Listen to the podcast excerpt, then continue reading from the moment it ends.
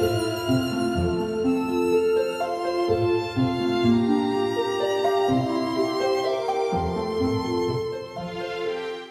各位听众好，欢迎收听《优活谈心事》，我是炳华。今天很高兴邀请到我的好朋友大树教练，欢迎大树教练。炳华好，听众朋友们大家好。好，这集我们直接要要破题了，因为上集我们谈到说，其实呃，在公司里面，如果我工作不不愉快，我就炒老板的鱿鱼，对不对？我可以随时离开。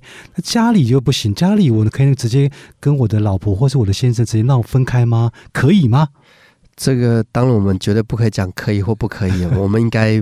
不至于这么不经思考，是是，应该是这样讲，就是说我们在工作这个过程当中，可能人在尝试着工作，可能一生当中会换过几次工作，来去了解自己的性格啦、属性啦、工作的内容啊，是否擅长、是否有热情、是否投入。所以，那确实他这个环境不适合他，他确实是可以用一种离职的方式来选择一个新环境。但同时，我们觉得家庭跟经营婚姻不同，因为除非他们是一见钟情、闪电结婚，没有任何的呃交往的过程就结婚的话，那这个就另当别论，这种是极少数。我相信多数的结婚。他前面一定是有一段时间的彼此了解、彼此欣赏，而且共同去逐梦，说他们可以有一个家庭，愿意共同来经营，所以最后才成立了家庭，甚至都有了小孩。而且家里是两个家里结合嘞。OK，对，所以当他已经是彼此的欣赏、认可，或者有一份爱存在而结结婚成为一个家庭的时候，当他们其中有一方无法被领导的时候，当然以我们这边的看法是。当然是不建议说不行不行就离婚，我觉得这样的问题永远解决不了。怎么说啊？我们去试着思考一件事情了。一旦呢，他是不可以离婚的，我们就会真正去找方法解决。我记得在我们稍早，我们优活至少在可能。半年前或者一年前，我们有略微聊过在两性话题的时候，我们有略微聊过，但是那个是从两性的角度出发。那我们现在是从一个领导力啊的这个角度去出发，那我会把它结合在一块。我们举个例子来说，如果今天这个法令法规规定是没有离婚这件事，没有离婚这件事，就一定要从一而终，对，就就就必须是结婚。那我相信我们每一个人都会去想方设法，嗯，去适应，去沟通，去理解。那么或者去彼此商量，因为他没不能离婚嘛，所以我只能两个人想办法去协调出一个和平的，或者是彼此都能接受的方法。因为离婚是没有这个选项的，所以我去想说，我就在想说，为什么多数的老板呢，他在创业之后，通常他能力成长的非常快。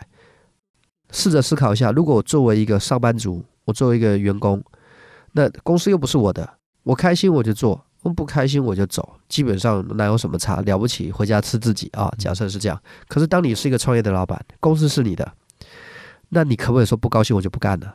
当然不行。所以于是乎他没有不干的这个选项啊，他就必须做啊，苦你也得做，累你也得做。那员工离职你也得做，被顾客误会了你也得做，然后你缺钱了你也得做。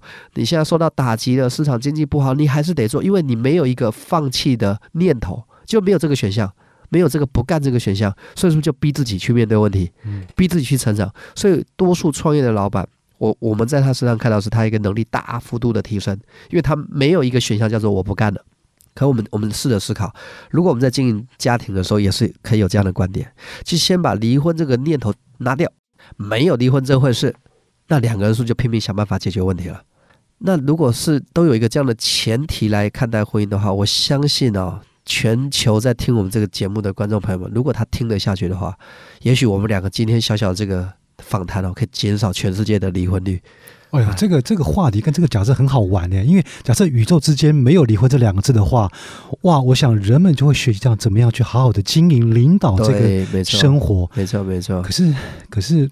那那那偏偏现在是法律规定是可以多次的，他没有设限说你不能离离两次或离三次，所以有人搞不好就已经离五次婚了。所以现在回到现实面，所以要请教那个道士老师，就是那个道教练，就是说，如果是这样的话，有没有什么方法？假设法律是可以允许，现在是就是可以允许离婚嘛？要怎么样去去想办法去改变这个领导关系？其实。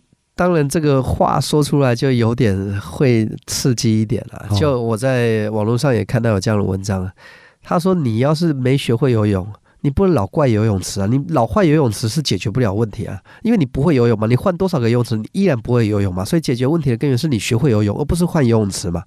那其实如果说你真的是没有遇对人哦，那离一次婚差不多你也应该长记性，学会了。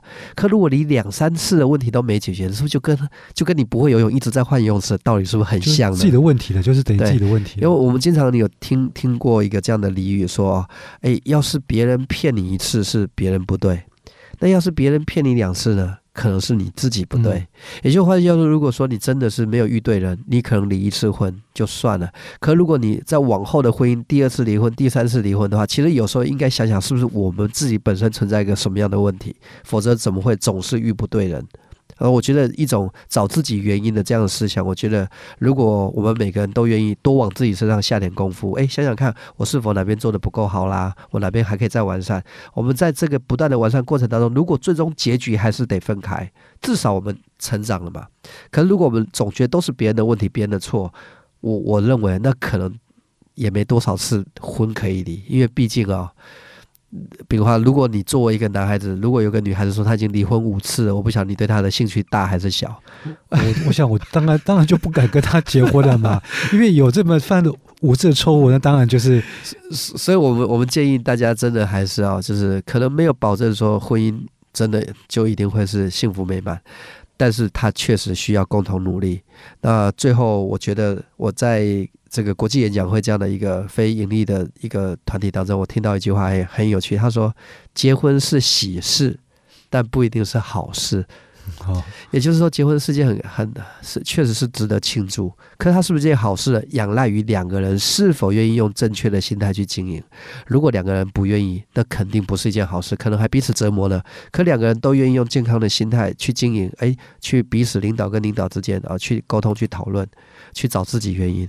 我相信，除了是喜事，还同时会是好事。所以我觉得婚姻也是一种人际关系，也是一个领导关系嘛，所以也是一个相互学习的一种一种关系。是我记得听过一个婚姻专家曾说，他很直白，就说其实婚姻相处就是要互相的宽容嘛，哈，是互相的改变、调调试自己，对不对？是的，是的。哦，我知道我们今这一集的时间快到了。对，那么关于这个领导跟被领导的话题，我觉得我们总算是把它讲的有一个关于家庭方面总有一个。我们接下来的，我们就可以好好在企业经营那一块呢讲一些实际的例子，好吗？好，今天非常谢谢大周教练的分享。好的，谢谢炳华，好，别忘了继续收听我们的优活谈心事，拜拜。拜拜。